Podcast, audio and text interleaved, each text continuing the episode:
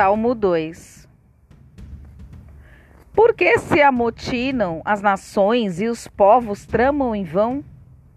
Os reis da terra tomam posição e os governantes conspiram unidos contra o Senhor e contra o seu ungido, e dizem: Façamos em pedaços as suas correntes, lancemos de nós as suas algemas.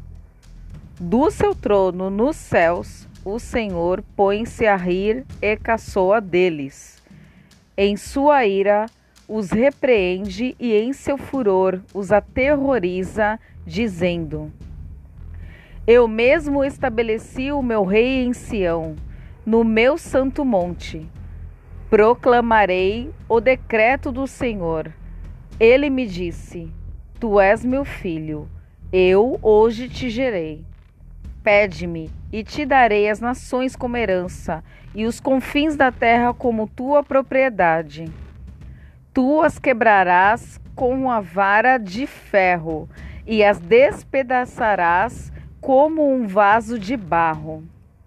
Por isso, ó reis, sejam prudentes, aceitem a advertência, autoridades da terra. Adorem o Senhor com temor exultem com tremor. Beijem o filho, para que ele não se ire. E vocês não sejam destruídos de repente, pois num instante assente-se a sua ira.